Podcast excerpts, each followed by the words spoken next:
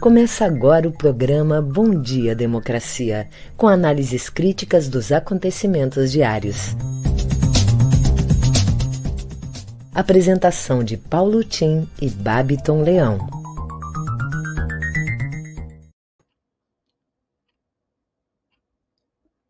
Bom dia, democracia. Bom dia, democratas de todos os quadrantes do Brasil Bom dia, internautas, telenautas que nos acompanham e com os quais nos desculpamos pelo pequeno atraso agora na abertura do nosso programa, em razão de um, uma queda na plataforma com a qual trabalhamos. Felizmente, os nossos técnicos aqui, o Gilmar e o Babton, conseguiram criar uma alternativa pela qual estamos transmitindo. Bom dia, portanto, e muito grato, colegas de trabalho aqui do meu lado. Bem, bom dia, portanto, democracia. Hoje é dia 12 de maio, uma quarta sempre virtuosa, entre dois fins de semana, e em meio à ruína das universidades federais o orçamento dessas universidades está reduzido ao ano de 2004, levando seus reitores ao desespero, pois aí é que se realizam sonhos de milhões de jovens estudantes, maior parte oriundos de lares pobres, eis que negros já são maioria dentre eles. Como também aí estão pesquisas fundamentais, decisivas à vida de todos nós brasileiros de 1.279 propostas de pesquisa científica encaminhadas ao CNPq neste ano, nem 400 foram aprovadas. É a crise da universidade. Esse é o assunto que o G1 trata hoje, com muita propriedade, sob o título Asfixia das Universidades Federais, diante do bloqueio de 18% do já minguado orçamento deste ano, para o ensino superior, reitores alertam: se não houver algum socorro, a partir de julho, as universidades federais não terão dinheiro nem para pagar as contas mais básicas. Assunto do G1, número 450. Matéria tratada também longamente pelo G1 hoje, na sua agenda diária, mostrando que a Universidade Federal do Rio de Janeiro, por exemplo, apresenta uma situação orçamentária que corre o risco de fechar no meio do ano por falta de verbas. Ao G1, o vice-reitor Carlos Frederico Leão Rocha diz que não dá para manter o funcionamento com esse orçamento. Em 11 anos, o orçamento do, do MEC para as universidades federais cai 37%. Isso não é falta de recursos, dizia o Darcy Ribeiro, isso é o projeto das elites brasileiras. O assunto analisa justamente essa asfixia das universidades. A UFRJ, do Rio de Janeiro, detalha crise após bloqueio de verba e o reitor diz não vai dar para manter. Uma longa matéria que nós aqui trazemos hoje, colocamos aí na nossa fanpage com link caso você queira é, ver melhor.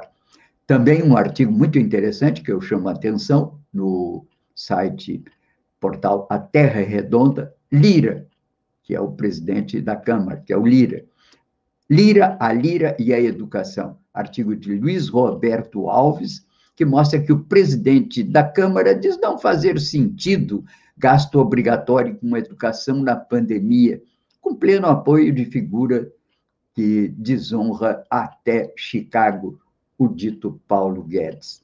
Bem, aqui estamos como fazemos diariamente, abrindo o nosso Bom Dia Democracia, com, essa, com esse destaque.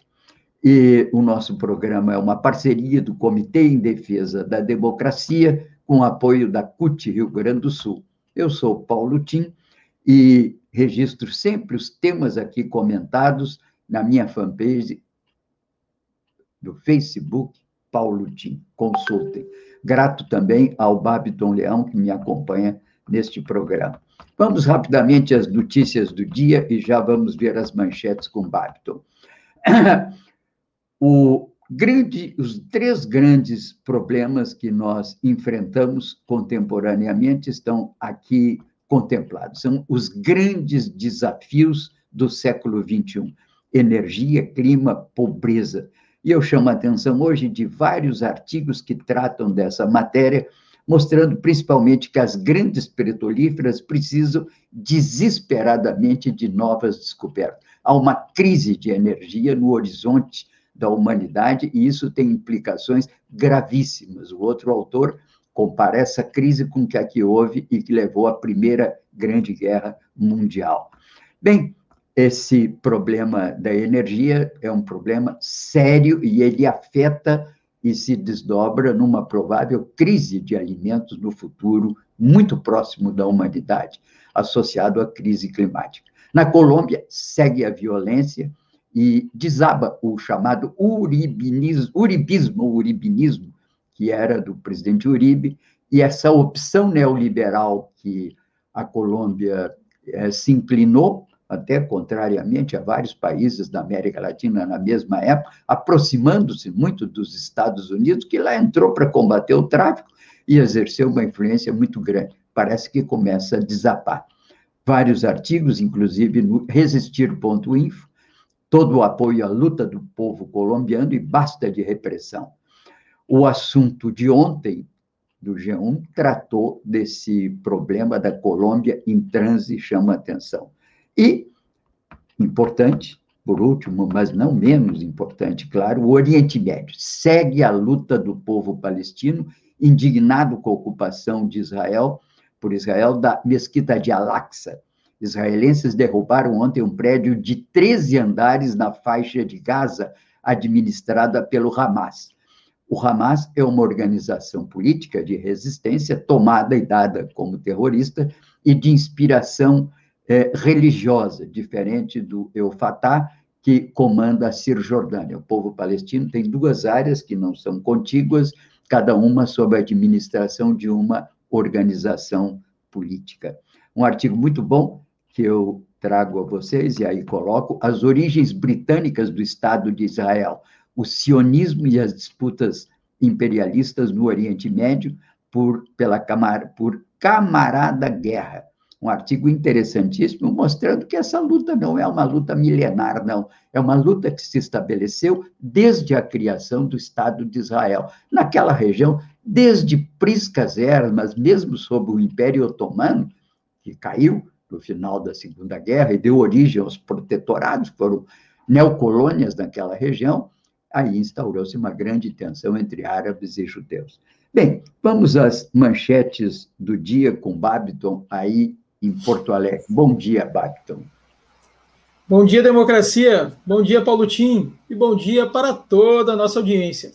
Trago agora uma, as principais manchetes do dia. O Brasil, no G1, o Brasil registrou 2.275 mortes por Covid-19 nas últimas 24 horas, totalizando 425.711 óbitos desde o início da pandemia.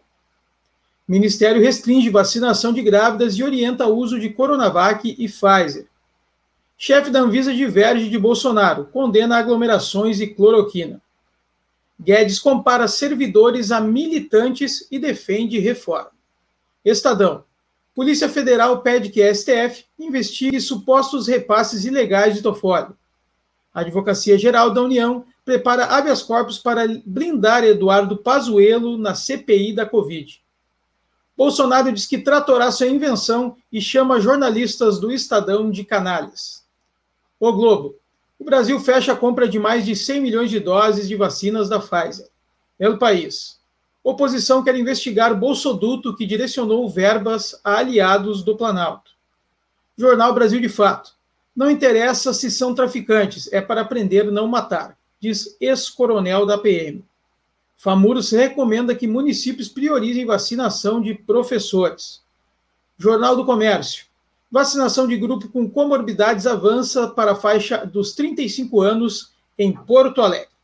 No nosso programa de hoje teremos a participação do ex-secretário de Planejamento do Estado, João Mota, que vai falar sobre a privatização da Corsã.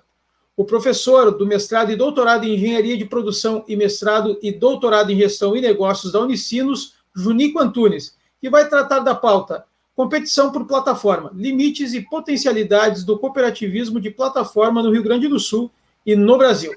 Em seguida, eu volto com a situação da vacinação em Porto Alegre. É com você, Paulo Tim. Obrigado, Babiton. Vamos então às questões nacionais. Os assuntos dominantes da imprensa nacional hoje, claro, é a presença do presidente da Anvisa na CPI, e também, claro, o desenvolvimento da vacinação e do Covid entre nós, parece que chegam novas vacinas, isso dá um reforço no processo de imunização via ciência e vacina.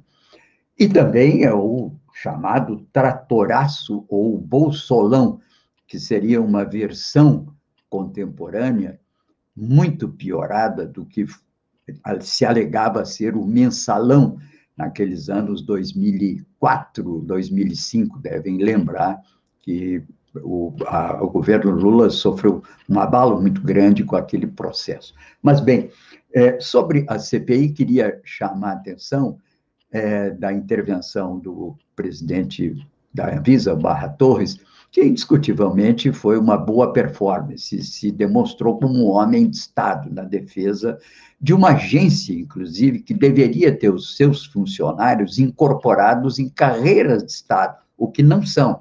Carreira de Estado pegou a justiça, gestão de recursos públicos, polícia, e deveria ter pego, essa é uma prova agora da importância de agências com uma estabilidade e garantia, inclusive, de carreiras diferenciadas para os seus funcionários.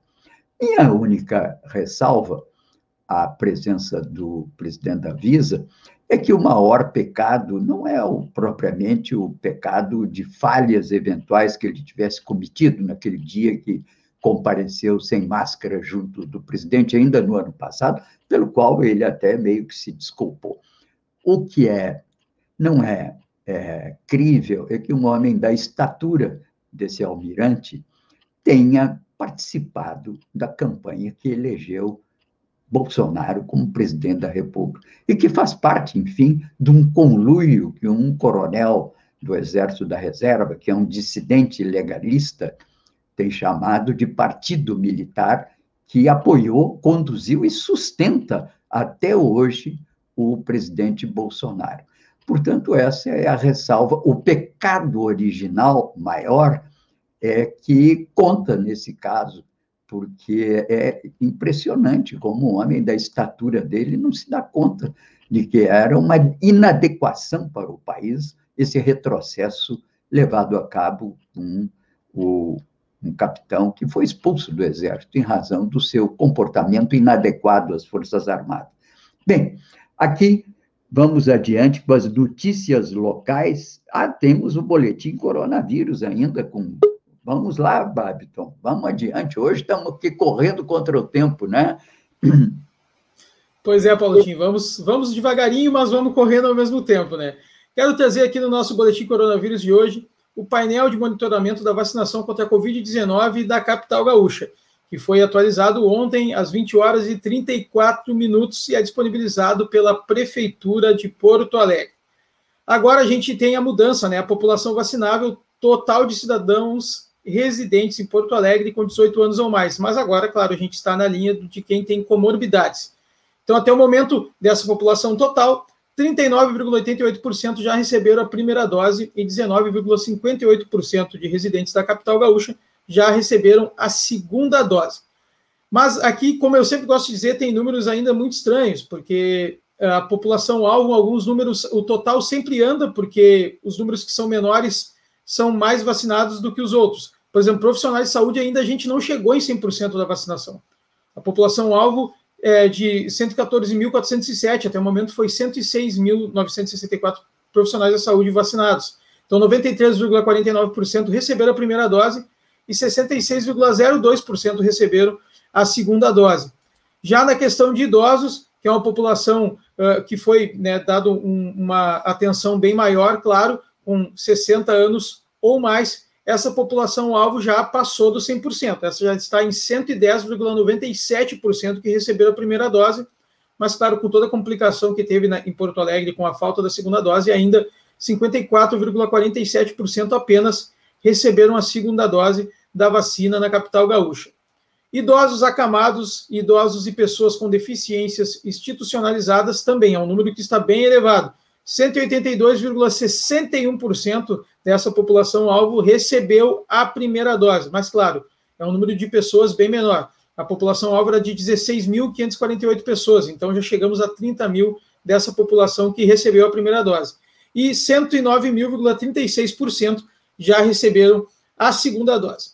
Aqui a gente vai agora para uma parte que eu sempre falo aqui no, no nosso Bom Dia Democracia, que é a questão de indígenas e quilombolas. Esse número não anda, 84,94%, e é 1.527 pessoas apenas.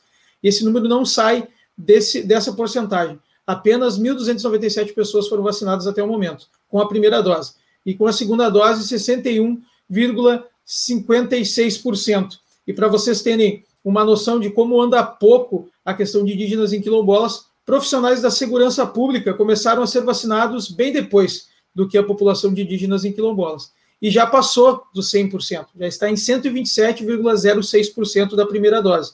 E da segunda dose, 11,15%. Então, a gente vem aqui trazendo informação toda semana, mas é preocupante que algum, algumas, algumas pessoas né, e algumas linhas de vacinação não saem, não saem, não, não saem da mesma porcentagem semana a semana. Então, a gente espera que na semana que vem, quando eu possa trazer de novo aqui o número da vacinação em Porto Alegre, esteja um pouco melhor a questão de indígenas e quilombolas e também profissionais da saúde. O boletim coronavírus de hoje fica por aqui. Em seguida, eu volto com as notícias locais. É com você, Paulo Tim. Muito bom. Rapidamente aqui, queria fazer duas, duas notas relativas ao Covid no Brasil. Primeiro, ainda está suspensa a aplicação da AstraZeneca em mulheres grávidas. Isso porque uma mulher grávida morreu de embolia, complicações pulmonares, não ainda ainda está sob investigação, mas por precaução a Anvisa suspendeu a AstraZeneca para mulheres grávidas. A segunda é, nota que deve-se ter é que, muito embora até esteja caindo ligeiramente o número de óbitos, nós estamos num patamar, que é aquele platô, que é o dobro do que tivemos na primeira onda. E ainda tem gente, muitos infectologistas, que dizem que por isso que estamos nesse patamar acima de 2 mil óbitos por dia, podemos chegar numa terceira onda. Todo cuidado é pouco. Bom, aqui chama atenção para um editorial do Brasil de Fato, defendendo o impeachment de Bolsonaro, de Bolsonaro, mostrando que o presidente é a expressão brasileira de um grupo de ultradireita que se dedica a dilapidar as instituições democráticas. É um longo manifesto que vem assinado por uma série de instituições, entidades, e que fica aberto, eventualmente, para você, que é dirigente de uma dessas entidades, que queira aderir, eles aguardam a adesão, porque se retoma uma iniciativa no sentido de pressionar o Congresso para a abertura de impeachment de Bolsonaro está na minha fanpage, aí, Paulo Tim, no Facebook. Bem, vamos às notícias locais, Babton, rapidinho. Vamos lá, Paulo Tim, vamos com as notícias locais do Matinal. Vacina para professores vira pauta regional. A decisão do Tribunal de Justiça de manter a vacinação de professores em esteio causa reflexos em nível regional. Agora, o Piratini avalia a possibilidade de adotar a medida em todo o Estado. Antes, porém, o governo busca respaldo jurídico junto e, para isso, a Procuradoria-Geral do Estado analisa o caso, conforme a colunista Talina Optes. O executivo já havia solicitado antecipação na vacinação dos profissionais de educação ao STF, mas ainda não obteve resposta. TJ considera a greve dos professores ilegal. O Tribunal de Justiça considerou ilegal a greve dos professores da rede municipal em Porto Alegre. O desembargador Francisco Conte considerou que o atual decreto estadual, que deixou o Rio Grande do Sul em bandeira vermelha, válido e, portanto, consentiu que a manutenção integral dos trabalhos por parte dos servidores do ensino. A tutela antecipada havia sido movida pela Prefeitura de Porto Alegre contra o Simpa, que deflagrou a mobilização na semana passada. Relatório pede cassação de Irigaray. Relatório da Comissão de Ética da Assembleia Legislativa concluiu que o ex-assessor do deputado Rui Irigaray, PSL, atuaram em atividades no, não relacionadas ao mandato, o que, em tese, configura emprego de servidores públicos comissionados em desvio de função. O texto pede a cassação do mandato do parlamentar e tem cinco sessões para apresentar sua defesa.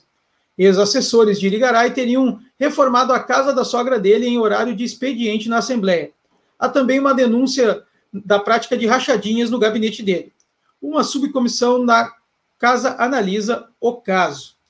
Fico por aqui, Paulo Tim. Bom dia, democracia. É com você. Obrigado, Babton. Bom, um comentário aqui sobre essa história do tratoraço, né?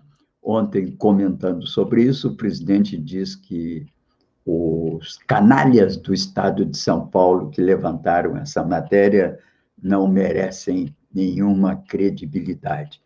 Na verdade, apesar dessa indignação do presidente, o assunto vem ganhando repercussão em toda a imprensa. A Globo News deu ontem no Jornal das Oito uma repercussão muito grande, com várias indicações de seus é, comentaristas de que vai ganhando peso no Tribunal de Contas da União, na própria Procuradoria-Geral da União, onde um dos subprocuradores já pediu ao TCU maior investigação sobre o caso. E o que, que é esse problema que agora estoura? É um assunto que nós aqui sempre falamos. Tudo começa com aquela coisa do nosso deputado lá em Brasília, né? e lá tentar conseguir uma verbinha no Ministério do Transporte para fazer um pedaço da estrada vicinal do seu município, largo, enfim, é, um pedido. Bom, começa assim, faz parte um pouco da vida parlamentar essa luta por obtenção de atenções, recursos para suas áreas.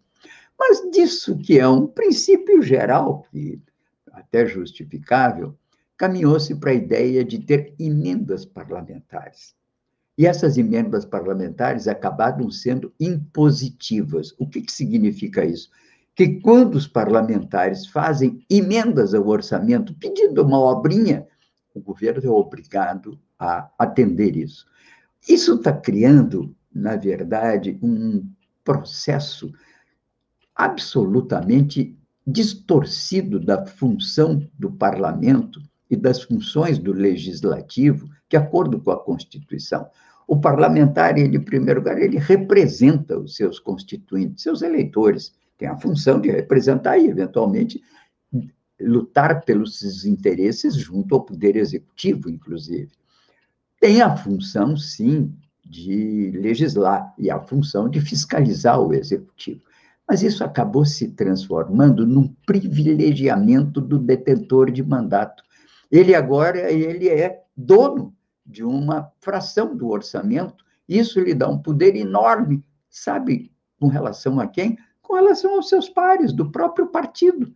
Porque ele, quando chegar na campanha, ele vai ser mais igual que os concorrentes dele. Ele vai dizer: fiz isso, fiz aquilo, consegui aquilo. E ele tem a prova, porque foi a, a chamada emenda parlamentar que obteve isso. Isso é uma excrescência, isso não pode acontecer. Agora vem o pior: é que, em decorrência disso, criou-se um mecanismo de cooptação do legislativo pelo executivo, em que o executivo, então, administra.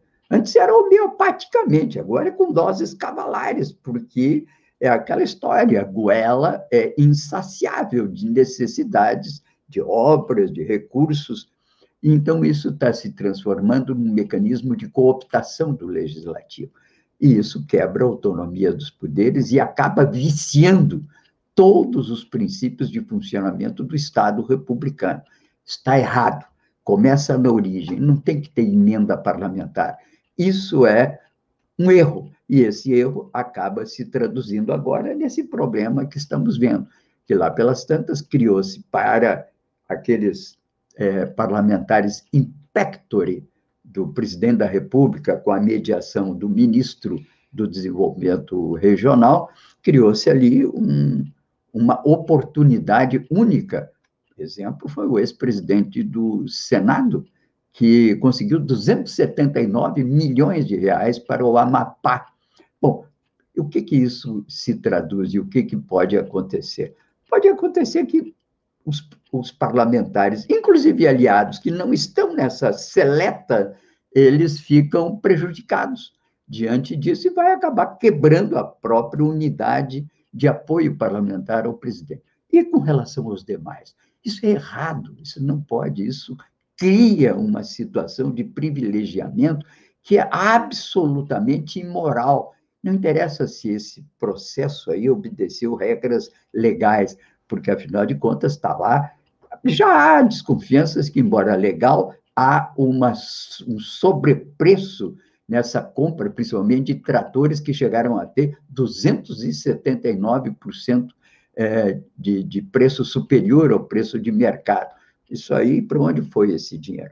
Nós lembramos, mais velhos lembro, da chamada CPI do orçamento é, dos anões, a CPI dos anões do orçamento. Isso foi na década de 90, época do Collor, logo depois. Deu muita cassação, deu até assassinato por conta disso. Mas muitas cassações. O nosso Ibsen Pinheiro, que era o presidente da Câmara, pagou um preço alto, depois conseguiu comprovar sua inocência, mas passou um tempo na Berlinda e foi extremamente desagradável aquele processo. Bem, isso é o que está acontecendo hoje, agora, de novo, com relação ao orçamento. Abre-se ali uma série de emendas, no valor, veja, não é uma ninharia, não, 3 bilhões de reais. Para um orçamento que tem pouquíssimos recursos para investimento, isso aí esfacela as políticas de desenvolvimento, que aliás não existem, mas deviam ter. A Constituição determina que o governo tem um plano nacional de desenvolvimento com, com estratégias e definições. Aliás, a última que eu vi acontecer no Brasil foi no presidente Geisel. Eu, aliás, nessa época trabalhava no IPE e trabalhei inclusive na elaboração, porque ali havia uma definição de metas prioritárias, de diretrizes e, inclusive, definição de agentes que deveriam levar adiante aquele processo. Era o chamado tripé de estatais, capital nacional e capital estrangeiro.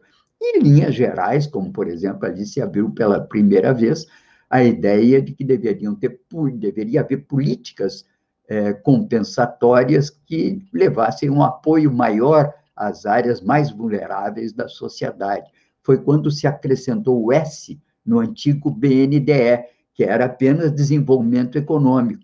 Nessa época, com Geisel, passou a ser desenvolvimento econômico e social. E aí, de certa maneira, está a matriz, o DNA, que permitiu, mais tarde, inclusive, uma, um amplo desenvolvimento, um amplo florescimento dessas políticas sociais nos governos posteriores. Até no governo Sardem já houve uma expansão, depois, durante o governo Lula, houve uma expansão considerável dessas políticas sociais. Eu digo isso porque é importante que se tenha presente algumas questões fundamentais. Aí aprovaram um Plano Nacional de Desenvolvimento que está aí para 2020 e 2031, e não diz nada, é um amontoado de informações soltas, já completamente defasado, e que atravessa, sobrevoa a 10 mil metros de altura o que são os governos, que são de quatro anos. Rigorosamente, esse governo não tem um plano de governo. Esse governo não tem metas, não tem diretrizes, não sabe para onde vai. Bem, vamos então. Nosso querido João Mota está presente Bom dia, João Mota. A palavra é sua nessa bela manhã de quarta-feira, meio fria, estou eu aqui morrendo de frio. Tudo bem? É, bom dia, tudo bem? É sua. Obrigado. Bom para um cafezinho, né? É, chimarrão. Chimarrão, é, o gaúcho é o chimarrão. Então, ontem nós tivemos mais uma etapa desse debate sobre a possível privatização da Corsã, com a participação de vários profissionais na área do direito, advogados, e, e tivemos também um ex-desembargador, eh, e também tivemos a participação no debate de ontem do Procurador-Geral do Estado, doutor Eduardo. Com isso, esse tema começa a ser desvendado um pouco, os mistérios que envolvem esse processo. Né? Nós tivemos recentemente o processo de privatização, de venda, na verdade, de lotes, de blocos, né, do processo de saneamento da, da, da, da SEDAI no Rio de Janeiro. É, avaliação que o processo da privatização da Corsã é um pouco diferente, evidente, mas, é, resguardadas as diferenças, se trata de um processo em que muitas informações, através desse debate jurídico, é, ele começa a ser esclarecido, né? É, como há um, um, novo marco regulatório no saneamento, com metas a serem cumpridas até 2033, é, as grandes interrogações que surgem sobre esse tema é se, de fato, a primeira delas, a Corsã tem ou não capacidade financeira de cumprir essas metas, né, que é a universalização, na verdade, do saneamento básico no Estado. Né? E a dúvida seguinte é, se não tiver como cumprir, o que acontece com os contratos. Os municípios, principalmente, o que fazem, né? Vão romper os contratos.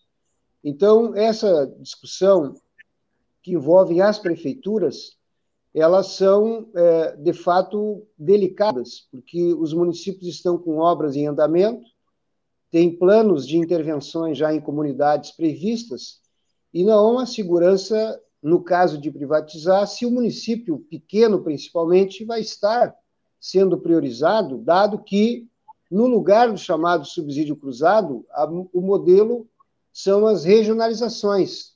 E as regionalizações, evidentemente, vão buscar priorizar os municípios que têm é, resultado, né, que, que têm é, possibilidade de dar lucro para as empresas que vão passar a assumir os serviços. Né?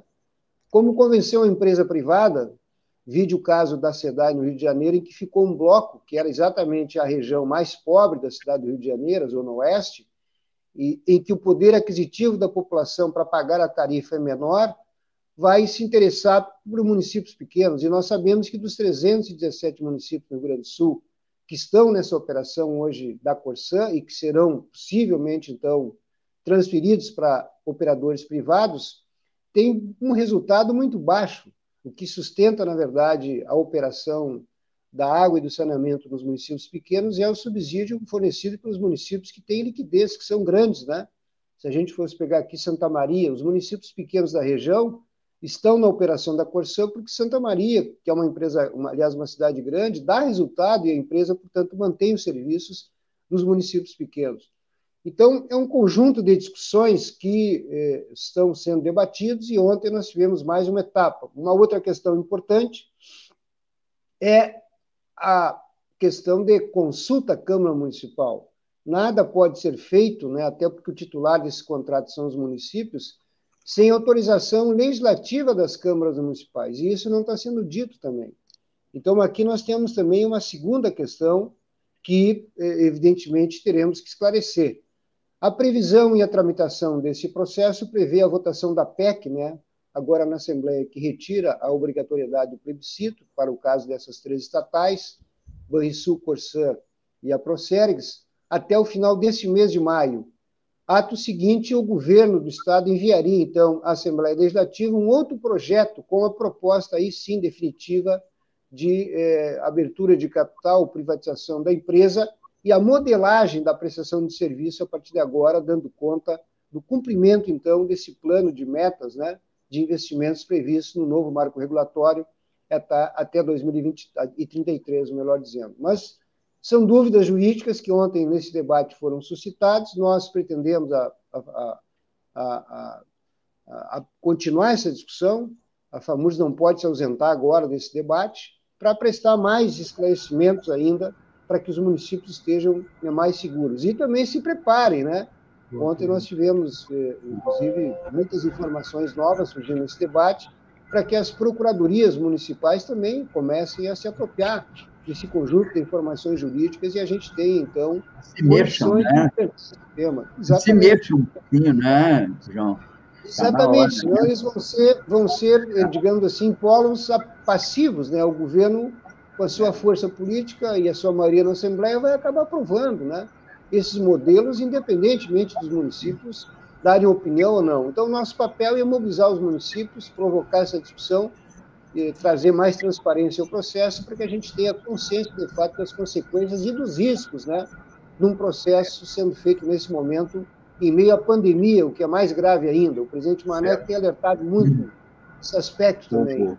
É, João, que o momento não é oportuno para nós fazermos um debate dessa complexidade. João, com a tua permissão, eu não sei se você teria tempo para ficar um pouquinho mais entre nós, porque o Jonico já está no horário dele, está aí cedinho, nos aguardando, e até poderia te colocar num diálogo aí com o Junico, até sobre esse assunto também. Você dá licença, então, para eu passar para o Junico, se puder ficar? Não, não, Pode ser honra, até que o Junico tenha uma observação sobre isso. Bom dia, Junico, com a palavra. Bom dia, Tim. Bom dia, João. Prazer em vê-lo novamente aqui nesse debate. É, vou falar um pouquinho hoje sobre é, um tema muito importante: a competição por plataforma limites e potencialidades do cooperativismo de plataforma no Rio Grande do Sul no Brasil.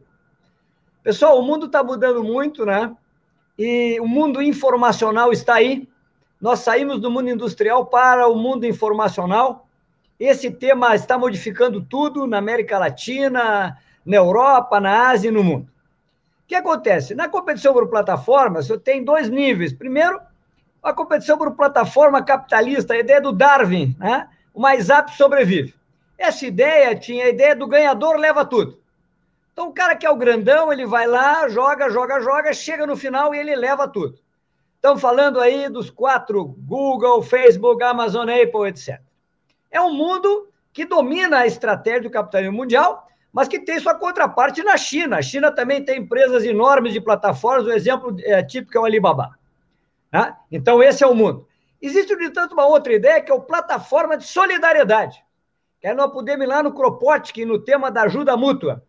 E a plataforma de solidariedade ele tem uma diferença fundamental da competição por plataforma capitalista, que é a preocupação com o social, a preocupação com o cidadão, a preocupação com a distribuição de renda. Então, esse é um tema extremamente importante. E existem caminhos de diferenças entre esses dois elementos a diferença entre transformar tudo em objeto de lucro e compartilhar de maneira inteligente. Quer dizer, nós estamos falando da mesma ferramenta, plataforma, mas estamos falando de distribuições diferentes do que acontece é, nesse processo. Eu vou pegar um exemplo para tornar a coisa mais prática, né? O tema da competição nas cadeias agroindustriais, Tim.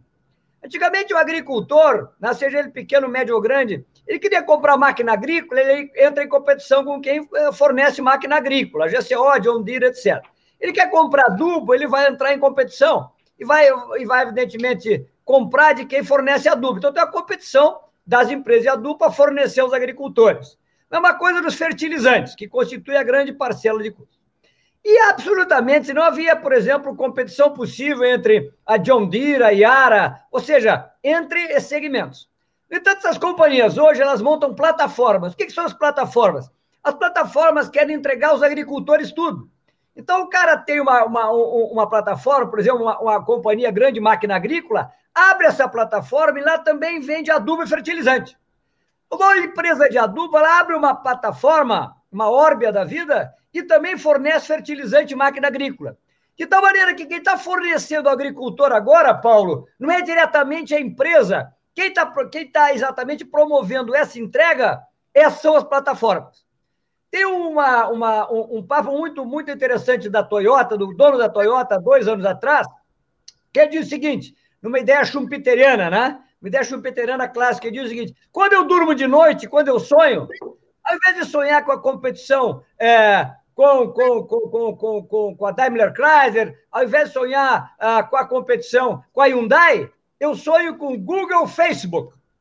E você pode perguntar por quê? Porque a indústria automobilística está se transformando na indústria de mobilidade. E mobilidade é uma plataforma. Então o cara monta uma plataforma, Tim, e lá ele entrega uhum. avião, ele entrega carro, ele entrega patinete, ele pode até entregar cavalos, já que nós estamos aqui no Rio Grande Sul. Então isso aí modifica a maneira como você tem a competição. E as forças progressistas precisam entender que esse mundo não tem volta. Esse mundo é o mundo real, que se desenvolve plataforma tecnológica. Mas você tem alternativas. Por exemplo, nós tivemos agora, e aí eu falo de, de, de possibilidades, o lançamento da chamada Smart Coop. A Smart Coop é uma cooperativa, é, é uma cooperativa que, relacionada com a FECOAGro, que é uma cooperativa que, na verdade, está fornecendo trabalho para os agricultores, exatamente igual essas plataformas dessas grandes companhias. E a ideia aí é utilizar o princípio 6 da intercooperação, que permite você fazer vendas coletivas, adquirir insumos e adubos coletivos, assistências técnicas coletivas. O que é diz o princípio 6, os sete princípios do cooperativismo, que é o princípio da intercooperação, da Aliança Cooperativa Internacional? O trabalho conjunto e, ou interação de cooperativas em nível local, regional e internacional fortalece o movimento cooperativo e atende às cooperativas de forma mais efetiva. De tal maneira que você agora pode pensar de maneira de, importante essas sobras que vão derivar dessa melhoria das plataformas vão levar ganhos reais para quem? Para os produtores associados, distribuindo a renda e fazendo uma coisa importante, o desenvolvimento, o desenvolvimento, o desenvolvimento regional. E terminaria, Paulo, dizendo o seguinte, e já sugerindo aí algumas pessoas que queiram é, trabalhar nisso. Tem um livro muito bom, simplinho, Cooperativo de Plataformas, do Trevor Schultz. E diz o seguinte: o capitalismo de plataforma é incrivelmente não efetivo em cuidar das pessoas. Repito, o capitalismo de plataformas é incrivelmente não efetivo em cuidar das pessoas, seja na parte da, ligada às relações de trabalho, etc, etc, etc. E eu diria, não é efetivo, João, porque não é afetivo. Ou seja, pode ser efetivo economicamente, mas como não é afetivo, não cuida das pessoas, não cuida dos aspectos sociais. Então, nós temos que nos apropriar dos grandes temas da modernidade para desenvolvermos situações diferentes. E eu não tenho nenhuma dúvida que o cooperativismo de plataforma em todos os níveis, na cidade, no campo, nos motoqueiros, é um elemento que tem que ter trazido para o grande debate das forças progressistas. Então, era isso por hoje. Vamos, vamos ver o que, que o João Mota diz, qual é a sua impressão pessoal e dos municípios, eventualmente, frente a essas ideias do Junico, o João Mota. Não, acho que não, a problematização colocada pelo, Junico é da mais alta importância. Tem hoje uma análise se constituindo, na verdade, de modo geral, que os municípios, no pós-pandemia, terão que enfrentar praticamente um novo momento, né, do ponto de vista do seu desenvolvimento econômico. Né? Então, essas ferramentas, como o Junico está ilustrando aqui, são fundamentais para isso. Né? O mundo ele está totalmente conectado, né? Há uma tendência, de fato, de vários valores que até então eram só resolvidos no chamado modelo tradicional, né? É, de migrar para o modelo dos negócios virtuais, né? Com outro tipo de dinâmica. Portanto, os municípios terão que se adequar rapidamente a isso, né? Quem não entrar, aliás, nesse processo vai perder um tempo que pode custar muito caro no médio prazo, né? Então, uma provocação feita pelo professor Junico está dentro desse dessa agenda, digamos, que a gente tem procurado provocar também os municípios, né, para eles se adequarem. Hoje, praticamente todo serviço que é prestado aos municípios, se não for incluído, incorporado uma visão do ponto de vista é, virtual, de terem hoje instrumentos e, e redes né, de internet com, de, alto, de alta qualidade, eles vão estar praticamente desconectados desse mundo virtual que hoje é, impõe uma outra dinâmica aos negócios, né? No nível de informação, de escuta, de mercados e assim por diante. Né? Então, acho que essa, é, esse tema trazido pelo Jumico é um tema muito oportuno. Nós estamos tentando, inclusive, provocar os municípios agora, é, nesses últimos, nesse último período da nossa gestão na FAMURS, para trazermos esse temário, inclusive, para um webinário, é, que certamente o professor Jumico será convidado a participar, exatamente para dar essa contribuição. Achamos que essa temática do cooperativismo, do desenvolvimento local, ela é fundamental. Hoje os municípios têm que ter uma visão de que a dinâmica econômica passa muito pela sua região, né, pelos seus fatores de desenvolvimento econômicos locais. Agora, ele vai ter que qualificar, qualificar muito, vai ter que dar um banho de inovação e de tecnologia nos seus atores, nos seus fatores locais, sob pena dele ficar ilhado, digamos, desse processo global que atinge hoje a todos, incluindo os municípios das suas regiões. Então, acho que é uma problematização muito importante, oportuna, e nós temos que tentar trabalhar ela para que os municípios, os prefeitos, se apropriem e desenvolvam seus programas, seus projetos, as suas políticas públicas a partir de uma ótica muito mais é, avançada como hoje se encontra. É uma contribuição muito importante, portanto. Hein, João, nós estamos na sociedade em redes do Castells. Eu, é, Eu é, falei muito sobre exatamente. isso há muitos anos atrás. A Sociedade Rei do Castelos foi escrito lá atrás, ainda no século passado. É, hoje ela é a vida real, quer dizer.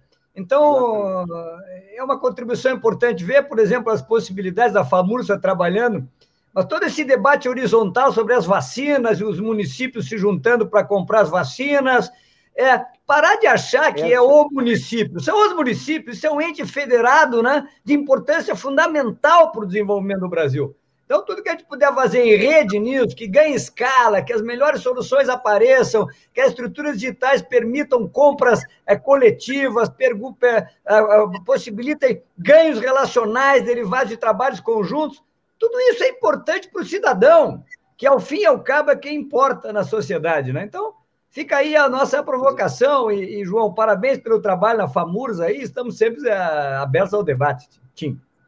Muito bom, excelente debate entre João Mota e Junico Antunes, dois dos técnicos mais qualificados, experientes que nós temos aqui no Rio Grande do Sul. Parabéns pela, pela posição de vocês, grato pela presença, vou ficar torcendo a próxima quarta-feira para escutar um pouco mais desse debate de vocês. Muito obrigado, João, muito obrigado, Junico, então.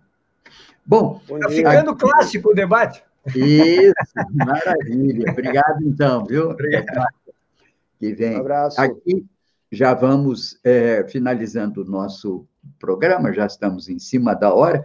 Ah, ocorreu-me aqui, é, rapidamente, lembrar, ainda está o João Mota aí, o Junico já foi, já foram, mas é, ele levanta uma questão que me chamou muito a atenção, o Junico, né? As coisas podem ser efetivas, mas muitas vezes não são afetivas. Essa dimensão do afeto entrou definitivamente no âmbito da teoria crítica nos últimos anos. Claro que tem origens, mas nos últimos anos tem ganho um, um, uma dimensão muito grande. Vladimir Safatli é certamente o intelectual que mais se atualizou e atualizou essa incorporação do afeto na teoria crítica. Apenas rapidamente lembrando que no início da teoria crítica, sobretudo ainda lá no século XIX, o fundamento da teoria crítica era a base material. Começa, claro, com a crítica ao capital. Depois, já no início, virada do século XIX para o século XX, tivemos uma forte presença do aspecto cultural, determinando, enfim, as origens da, da, do processo é, de alienação, de expropriação. Aí se situaram a Escola de Frankfurt, toda a colaboração, inclusive, de Gramsci, e o entendimento de que a teoria crítica deveria incorporar aspectos institucionais, culturais e políticos. O conceito de hegemonia ganhou um peso muito grande e de possibilidade no contexto do sistema que vivia. Mais recentemente, incorpora-se a questão do afeto. O afeto não é apenas uma coisa que se relaciona a relações pessoais, que tem a ver com relações pessoais ou familiares. Ele está imbricado em toda a trama da sociedade e é um elemento constitutivo dos elementos que formam a sociedade. Portanto, gostei desse, dessa lembrança de que muitas vezes as coisas são efetivas, mas não são afetivas, e por isso é que não funciona. Bem, é, vamos chegando ao final do nosso programa, mas não queria deixar de lembrar que hoje é o dia do enfermeiro. Nosso abraço a esse grupo que, sobretudo agora na pandemia, vem tendo um papel um papel baluarte na assistência hospitalar de tantos que hoje procuram assistência hospitalar em decorrência da pandemia, mas também todas as situações paralelas né, da saúde pública no país.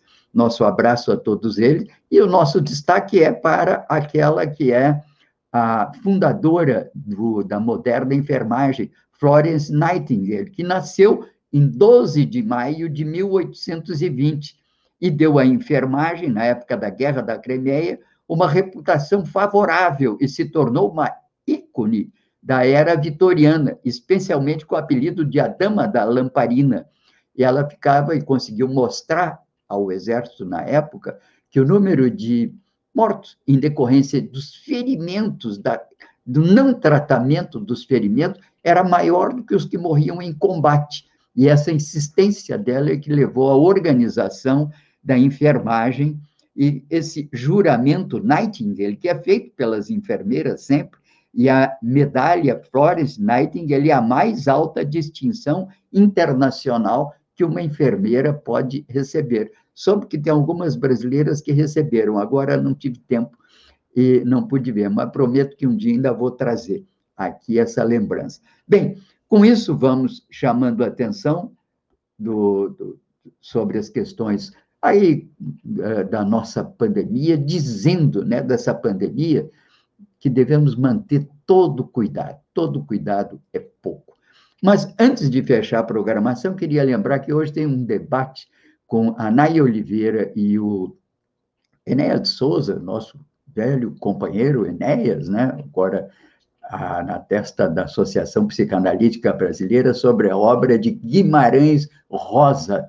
E muito raro aqui no Sul, e esse é o meu autor predileto, que eu gosto muito, queria chamar a atenção, e está no, no, vai estar disponível esse debate às 8 horas, para quem quiser assistir no site Metamorfose, pelo que eu entendi.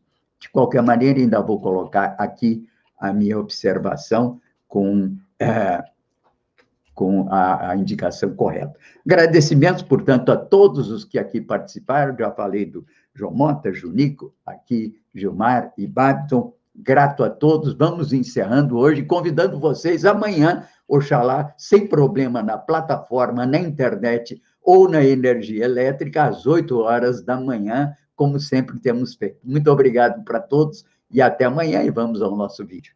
O vírus não tem ideologia, o vírus não tem religião. Ele simplesmente segue seu caminho, implacável, sem descanso. Para vencê-lo, precisamos esquecer nossas diferenças e saber que as nossas armas são a ciência, a informação e as nossas atitudes. Estamos numa guerra e, querendo ou não, Somos todos soldados. Em nome de todos que você ama, faça a sua parte. Cadastre-se em portaldavacina.com.br, tenha acesso a informações apuradas e saiba quando e onde a vacina vai chegar na sua região e as datas de vacinação para cada grupo de sua família. Portal da Vacina é o Brasil todo conectado para pôr um fim na pandemia. Apoio Comitê em Defesa da Democracia e do Estado Democrático de Direito.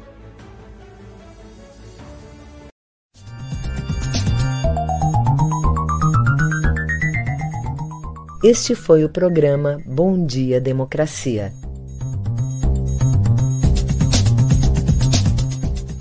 Nos encontramos amanhã às 8 horas.